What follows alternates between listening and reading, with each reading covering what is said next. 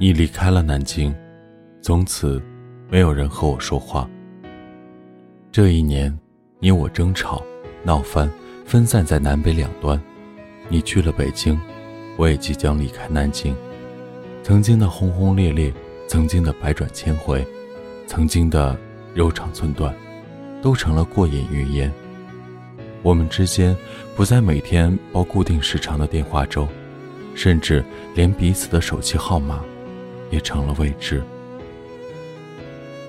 这里是给失眠讲故事，愿这里的故事能温暖你的耳朵，给你一段美梦。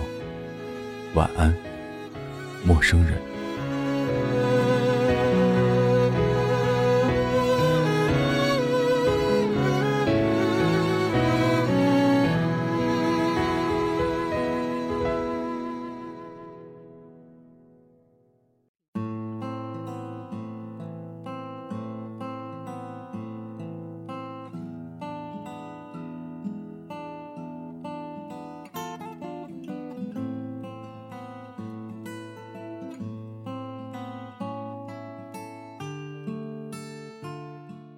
去年十一月的时候，你拖着厚重的行李箱离开了南京。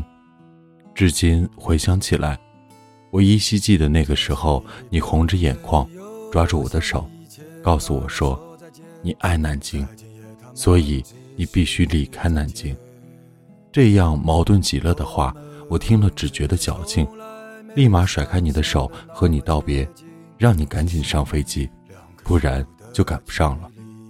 然后匆匆忙忙地离开机场，走在大马路上，动动嗦嗦。而现在我也要离开南京了，我才体会到你的心境，我才明白，原来你是正确的。两年前的时候，我考上了一所三流的艺术院校，来到了南京，带着心里一股说不清道不明的关于传媒的梦想。考上的大学说是艺术院校。但我却是一个地地道道的普通人。人生中第一次坐二十多个小时的火车，除了因为晕车和着凉上吐下泻以外，对南京的印象就是大，大到让我永远处于迷路的状态。和许多外省来的孩子一样，刚来南京的时候，我对南京是带恨的。冬天的时候，这个普遍不供暖的城市。让人冻得发冷，走在路上也只能畏畏缩缩。一到夏天，南京又变身火炉，即便哪里不去，就那么静静的待着，也能让人淌一身的汗。我是地地道道的南方来的孩子，出生在一个东南沿海的小县城，从来没有看过雪，也从来不知道零下的日子是怎样度过的。于是，在一个异常寒冷的冬天。我遇见了你，开始了我们之间的故事。我记得我和你说过，我说你就像我生命里的一个万花筒，因为你，我看到了一个五彩斑斓的世界。那时候，南京在我眼里，不再是阴暗的、寒冷的，而是有趣的、温暖的。你对着我笑嘻嘻地说：“你说你在冬天的时候认识了我。”然后，我为你带来了春天。那时候，我们经常一起出去玩，你带着我一起去梅花山看梅花。我傻乎乎地说：“原来传说中的梅花山，春天的时候这么好看。”你说：“是啊，是啊。”然后你一脸奸笑，带我去爬明孝陵里的宝顶。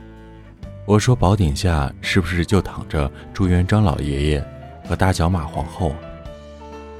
你突然不作声，在一片寂静的竹林里飞奔起来，把愣住的我远远地甩在后面。我这才感觉到害怕，追着你往前面跑，边跑边骂你。再后来，我们一起去玄武湖公园散步，一个小男生不知怎么的一直跟在我们俩后面。我悄悄地和你说：“瞧见没？这叫做魅力无限。”你一脸惊讶地望着我，没准人家不练女色，练男色呢。你也不照照镜子，就你那副泼妇的样子，有哪家男生愿意看上你？我受到刺激要打你，你去又发挥飞毛腿的功夫往前跑，跑了好一段路我才追上你。你让我回头看，我一看，之前尾随在我身后的男生不见了。你渐渐地笑着说：“瞧见没，这就叫声东击西。”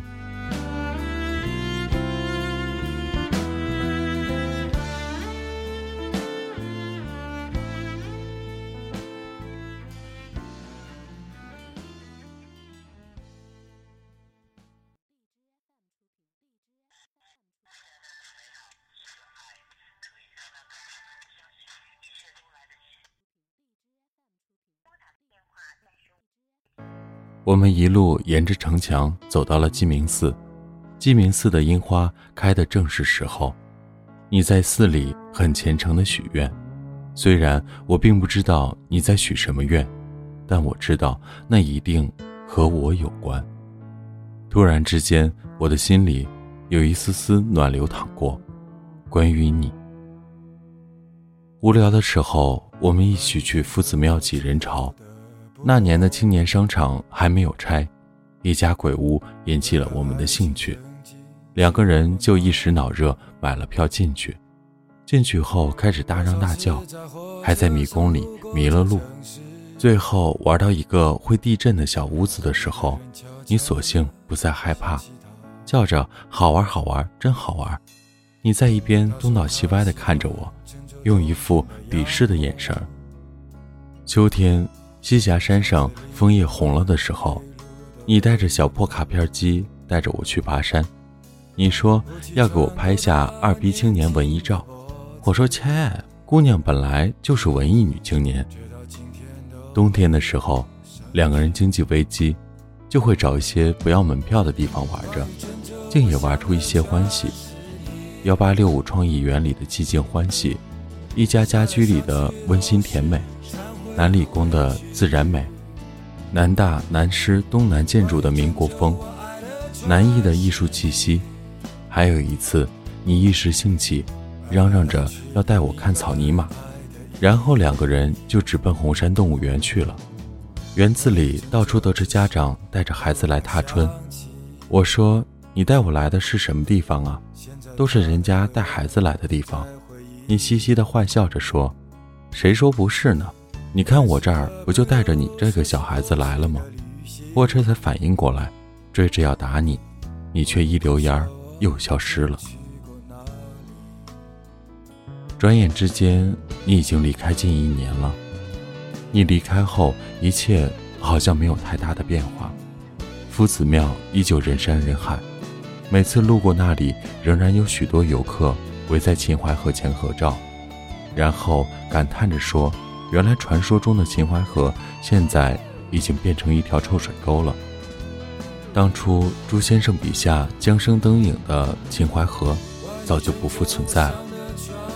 幺八六五创意园似乎也有了些变化，但这些变化并不大。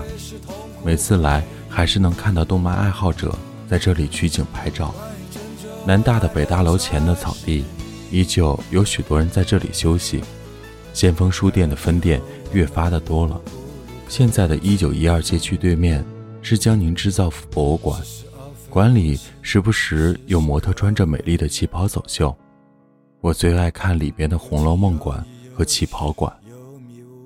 在你离开的这一年，我开始学会了一个人旅行和规划出行路线，穿越在各种梧桐树之间，彻底摘掉了路痴的帽子。曾经。你是我的向导，现在我是别人的向导。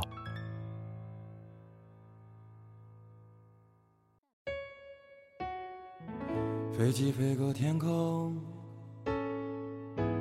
天空之城，落雨下的黄昏的我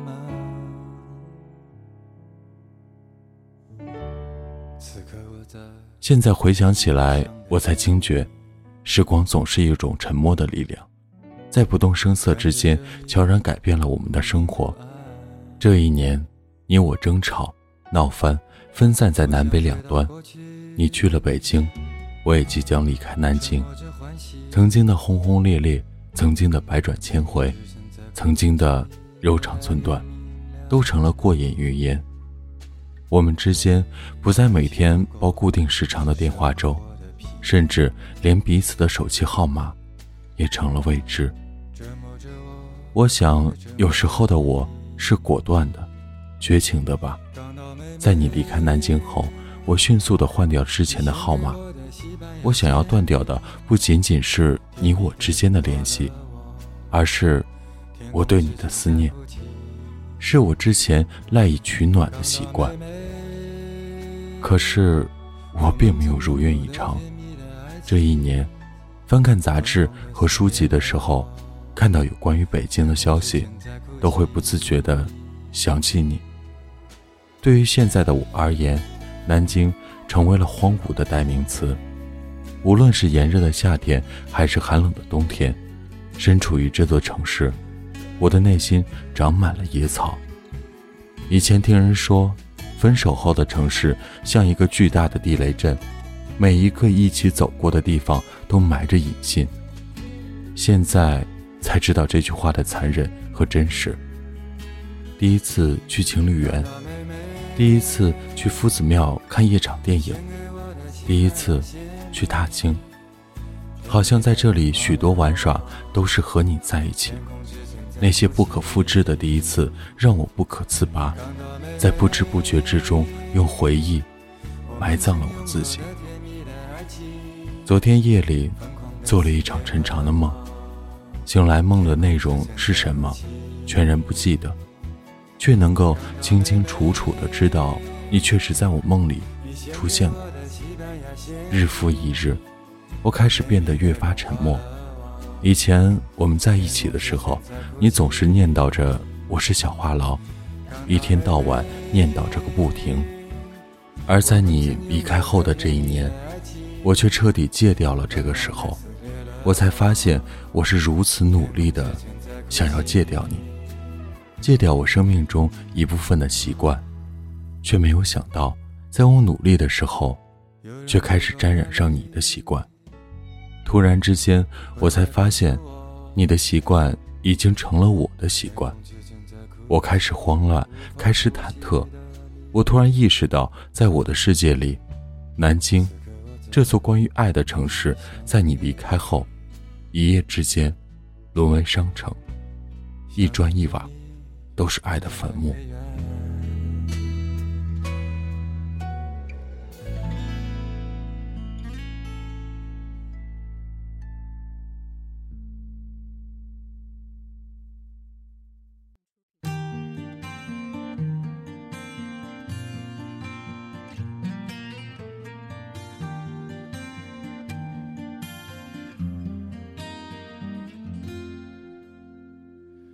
三月的烟雨飘摇。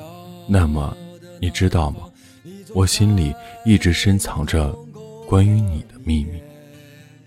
在即将离开南京的这一天，在你离开南京一年后的今天，我在一棵高大的梧桐树上挖了一个小洞，把我的一个秘密埋进了树洞里。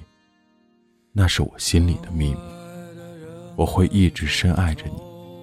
深爱着你，至此缄默不言。你的舞步划过空空的房间，时光就变成了烟。爱人，你可感到明天已经来临？码头上停着我。船，我会洗干净头发，爬上桅杆，撑起我们葡萄枝嫩叶般的家。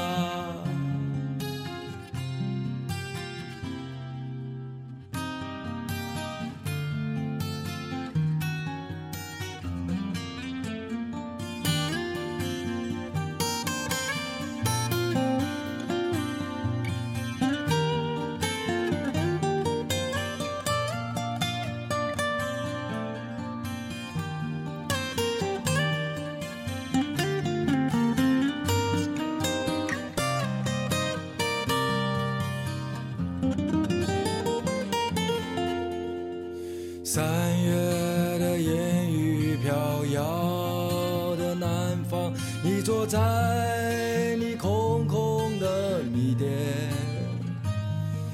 你一手拿着苹果，一手拿着命运，寻找你自己的香。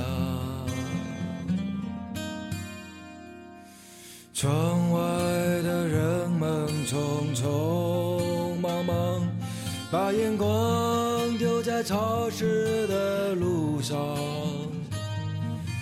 你的舞步划过空空的房间，时光就变成了烟。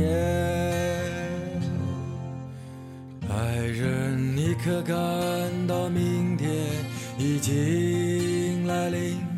码头上停着我们的船，我会洗干净头发，爬上桅杆，撑起我们葡萄枝嫩叶般的家。